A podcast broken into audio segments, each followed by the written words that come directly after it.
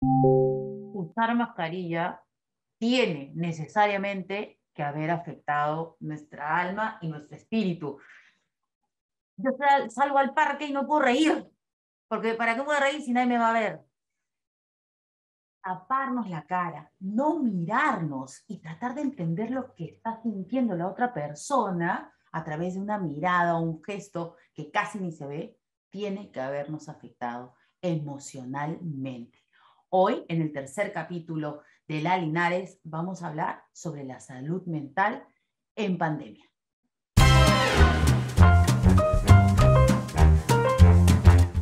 Atravesar por esta pandemia eh, ha sido muy difícil y está siendo complicado para todo el mundo, literal. Pero imagínense, por ejemplo, una situación específica, como estar embarazada, que fue mi caso. Yo anuncié que estaba embarazada luego de esperar los tres meses prudenciales, que siempre pide el doctor, y además a esta edad pues era un poquito complicado que de repente algo pudiera suceder. Y al cabo de unos días, cuarentena, pandemia, cerrados, una semana, dos, tres, cuatro, mi barriga va creciendo, y yo tenía una sensación muy fuerte y muy dura, porque tenía que estar feliz ante la llegada de mi Antonia, feliz, estaba muy triste, estaba preocupada y asustada. Hace unos, unos días, eh, Antonia en el parque, decidimos probar si podía aguantar la mascarilla, porque ya deberíamos llevarla, mandarla el próximo año a un centro mm, de psicomotricidad, ¿no? De estimulación temprana, sí, no, vayamos probando con una mascarilla. Y fue realmente impactante ver además que ella quiere usar una mascarilla porque ve a toda su familia y a todo el entorno en algún momento con mascarilla. Salimos al parque, todos tenemos mascarilla, menos ella. Mira, pone, le pone la mascarilla y está como tranquila. Y se pone contenta. Y cuando dice, ya, hijita, ya te la probé, ¡Ah! se la quiere dejar. Eso la verdad que para mí ha sido realmente impactante. ¿Cómo nos está afectando todo esto emocionalmente? Antes, hoy y mañana. ¿Qué va a suceder con nosotros? La salud mental, hoy más que nunca, es sumamente importante.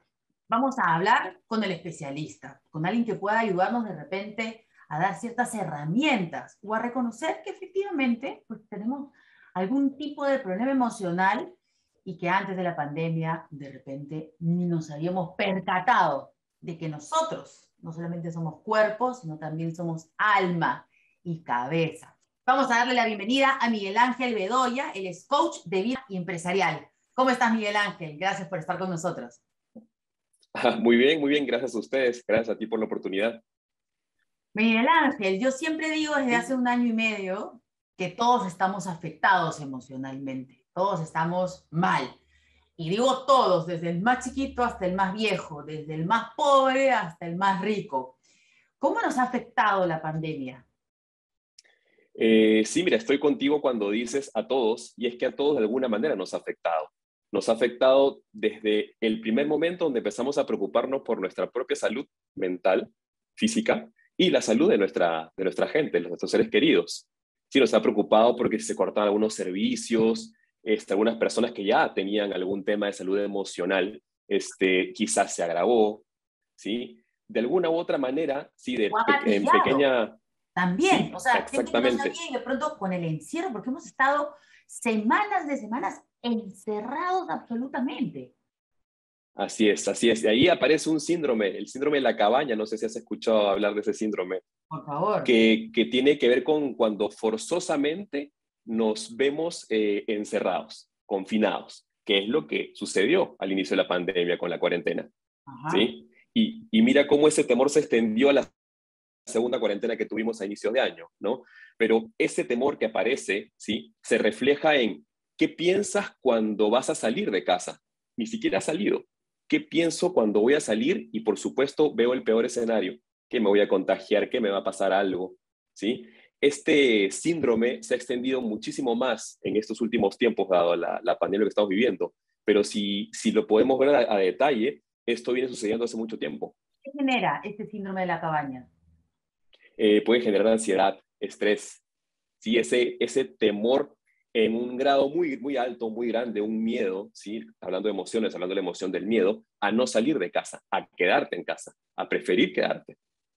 ¿Y somos más o menos los que tenemos, hemos optado por eso? Porque yo siento ahora que, como, que todos acá en mi casa, por lo pronto, estamos acostumbrados a no salir o salir menos. Y más bien estoy tratando ¿no? de empujar a la familia a salgamos un poco más, ¿no? Sí. ¿Y son muchos los que han optado por eso? O, porque yo en las noticias paso un montón de, de cosas que más bien están relacionadas a lo otro, que la gente está saliendo más y está como tratando de seguir con su vida normal. Yo diría que hay muchas personas. Difícil decir un número, quizás tengo el 50% de personas, pero con las personas que más tengo contacto, con los que tengo sesiones, algún tipo de servicio con empresas, a muchos les cuesta volver al trabajo. Ah. Les cuesta volver al trabajo presencial, ¿sí? Porque no saben cómo interactuar ahora. Claro, y estás hablándome de adultos. No, o sea, imaginemos los niños. o sea, mi hijo, eh, luego de una larga eh, conversación, polémica y debate aquí en mi casa, decidimos que mi hijo iba a volver a las clases semipresenciales. No fue fácil tomar la decisión, te lo digo, y me imagino que en la casa también algunos han hecho eso, pero principalmente es por esto que acabas de mencionar, esta interacción, ¿cómo hacemos con otro? Y si un adulto, cierto, viejo, no sabe, imagínate un niño de 8 años, no va a saber cómo hacer, cómo enganchar. Así es. Y es que este tema emocional, este mundo emocional que tenemos cada uno, nunca nos enseñaron a cómo identificarlo, cómo tratarlo, se habla de gestión de emociones, ¿no? De tantos métodos y cosas, pero realmente nunca nos enseñaron, lo aprendimos como lo aprendimos.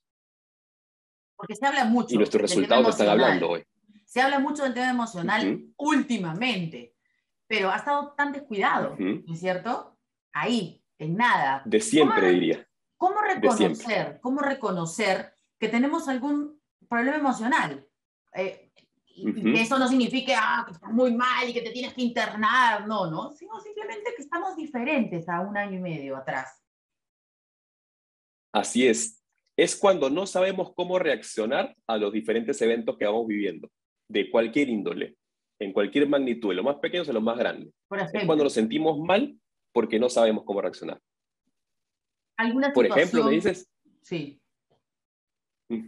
Ok, al salir de casa y no saber cómo interactuar con las otras personas. ¿Sí? Y digo, ¿estoy haciendo bien las cosas o no? No sé cómo responder al, entorno en ese momento. Necesito hacer algo distinto, pero estoy confundido. No sé qué hacer. Y desde ahí puedo entrar en un proceso ya sea de estrés. ¿sí? El estrés puede tener desde a una escala muy pequeña a una muy alta, ¿sí? Se puede convertir en ansiedad también. Y para mí, como coach, ¿sí? el resultado principal está en cómo están nuestras relaciones hoy. Eso que me está pasando, ¿qué significa en mis relaciones y mi manera de relacionarme? En el trabajo, con mis amigos, con mi familia, la, familia que no veo. Los hijos. Con la pareja también. Así es. Claro, no, Así es. he visto ahí varias veces en las últimas semanas y meses, desde que empezó la pandemia, es cierto, pero últimamente hay muchos divorcios, muchas separaciones, este, y, cómo no.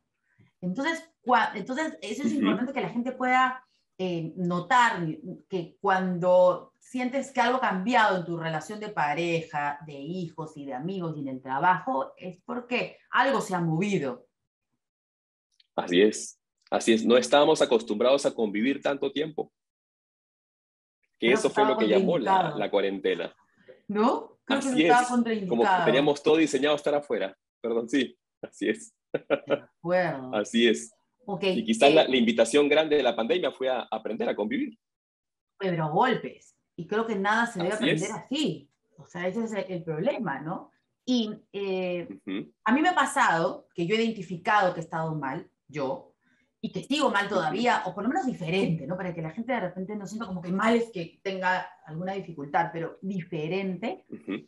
Cuando he atendido lo que un amigo me dijo, ¿no? Que me conoce hace muchos años y está en el trabajo. Y entonces me dijo, ya, pero mejor pégame. Entonces yo, ¿cómo? Y le dije, ¿por qué? Estoy, yo, yo, pensé que había hecho algún comentario como el que siempre hablo, hago, que yo siempre soy sarcástica, burlona, ¿no? Este, y muy directa. Pero él me dijo, no, lo estás haciendo, o sea, en los últimos días, de otra forma, como más em, duro, más fuerte. Entonces me di cuenta que tal vez sí, ¿no?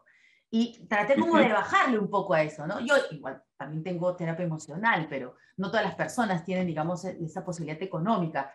Pero te cuento esa mi experiencia, ¿no? De repente tú puedes darnos algunos tips sobre qué hacer en ese caso, cuando nos damos cuenta que no estamos bien con nuestra pareja, por ejemplo, que vemos que algo diferente hay. Sí, este, este punto me encanta porque es referente al feedback. ¿sí? El feedback es esa información que recibimos. Y lo que suele pasar, o sea, qué bueno que tú lo tomes, lo trabajes, hagas algo al respecto y lo devuelvas distinto. Pero lo que suele pasar en la mayoría de los casos es evitarlo. No, yo no soy así. Yo no estoy haciendo esto. Y desde ahí quedamos completamente ciegos a que algo necesitamos atender. Estoy contigo con que puede ser no grave, ¿sí? Puede ser algo que es necesario atender ahora. Así de sencillo. De acuerdo. O sea, si dices, oye, estás gritando mucho a tu hijo, no, yo soy así, mano dura, firme y siempre le llamo la atención. Ojo ahí. Oye, ¿por qué le haces, estas, le haces estas bromas a tu esposo? Creo que de repente no, no, yo siempre he sido así. No, por algo debe ser es importante esto que estás diciendo para que la gente que nos esté viendo lo tome en cuenta. O en el trabajo, ¿no? De repente eres muy callado y te están diciendo, oye, estás muy callado. Y tú vas, no, yo siempre he sido así. Y no hagas caso. Y de repente algo está sucediendo. Es importante identificar estos mensajes que nos dan las otras personas. Y esto está relacionado con esto que se llamaba el estrés pandémico. Eh, sí, sí, por supuesto, porque eh, aprendimos a vivir de alguna manera durante el confinamiento. ¿okay? Y al salir se genera un estrés, así sea pequeñito. No sé si, si te pasaba a ti, conversó con muchas personas, era el temor de cruzarte con alguien. Al inicio, cuando recién abrimos las puertas, y había cierta distancia entre las personas. No es como ahora, ahora quizás estamos acostumbrados, ¿no? Somos seres de costumbre. Entonces, al inicio había mucho de eso, había estrés. Si alguien se quitaba la mascarilla era como terror. Si está en un espacio público, un restaurante, comiendo, no, eso no puede ser. No entraba a un restaurante yo, claro, claro. ¿Y qué podemos, qué, qué, herramientas nos puedes dar, ya para ir terminando? ¿Qué cosa le podemos dar a las personas, regalar con este programa? Me encanta también esto. Mira, hay algo que parece un trabalengua, ¿ok? Y es necesario entender, comprender que no es lo que pasa afuera, sino es lo que nos pasa con lo que pasa afuera. Entonces, si yo llego a comprender que algo me pasa con eso que está pasando, bingo, ya estoy escuchándome y puedo tomar acción ante esto.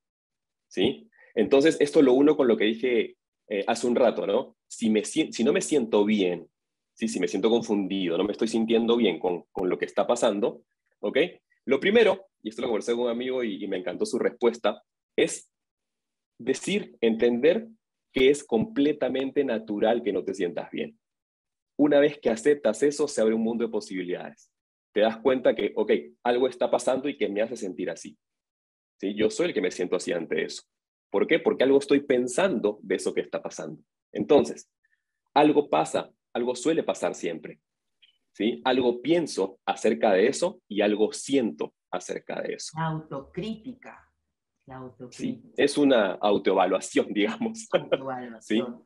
Mirarse. Así es. Mirarse. sí. Me encanta la palabra mirarse.